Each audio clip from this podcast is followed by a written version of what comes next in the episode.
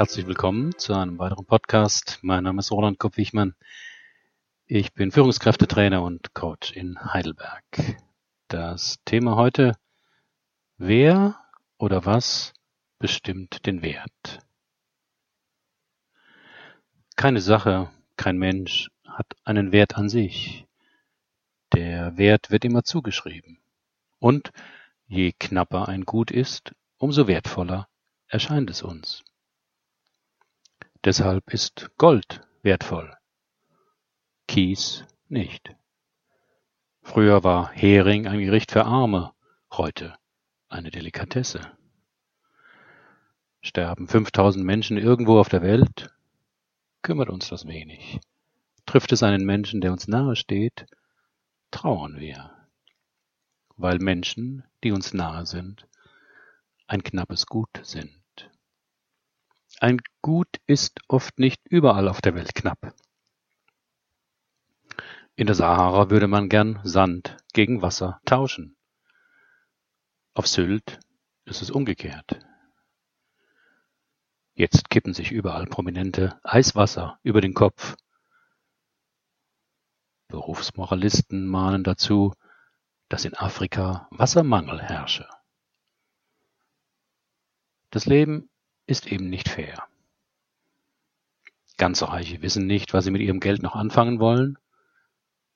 Ganz Arme wissen nicht, wovon sie am nächsten Tag leben sollen. Wer zu viel Arbeit hat, vermisst die freie Zeit. Wer einen Job sucht, würde seine Freizeit liebend gern eintauschen. Wer sich wenig wert fühlt, wünscht sich viele Menschen, die ihn anbeten. Prominente können nicht mehr unerkannt zum Bäcker gehen. Auch die Intelligenz ist ungleich verteilt. Aber da gibt es meist einen Unterschied. Die Intelligenten strengen sich an, noch klüger zu werden. Die weniger Intelligenten verspüren gar keinen Mangel. Die Menschenrechte werden von fast allen Staaten prinzipiell anerkannt. Nur darüber, wie man sie definiert, herrschen Unterschiede. Also, was jetzt zu viel ist in einem Staat und wovon es zu wenig gibt. Das Einzige, was gerecht verteilt ist, ist die Zeit. Jeder hat theoretisch dieselbe Anzahl von Stunden pro Tag. Aber sogar das erleben wir unterschiedlich. Im Strandcafé genieße ich die Sonne und den Blick aufs Meer.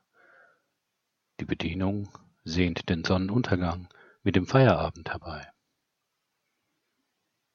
Deshalb kann es auch der Wettergott nie recht machen, weil Touristen, Landwirte, Eisdielenbesitzer und Regenschirmverkäufer immer was anderes wollen. Was wir im Übermaß besitzen, schätzen wir erst, wenn es uns fehlt. Gesundheit wird kostbar, wenn man sich das Bein gebrochen hat.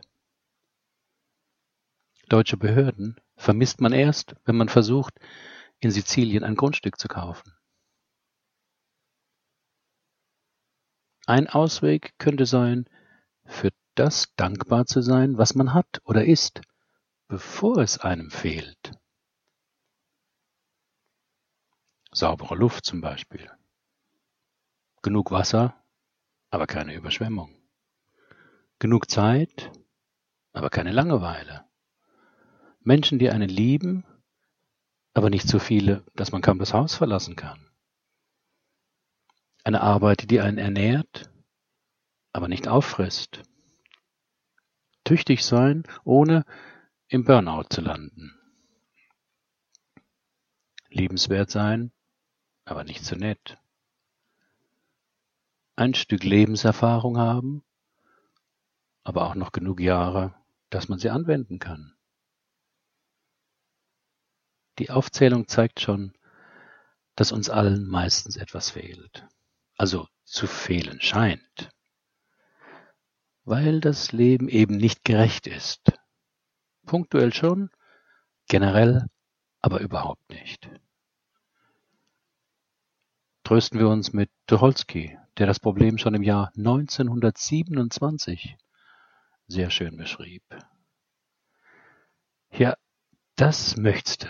Aber wie das so ist hienieden, manchmal scheint's so, als sei es beschieden, nur peu à peu, das irdische Glück.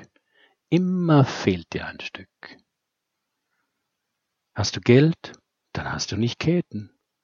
Hast du die Frau, dann fehlen dir Moneten. Hast du die Gescha, dann stört dich der Fächer. Bald fehlt uns der Wein, bald fehlt uns der Becher. Etwas ist immer. Tröste dich. Jedes Glück hat einen kleinen Stich. Wir möchten so viel haben, sein und gelten.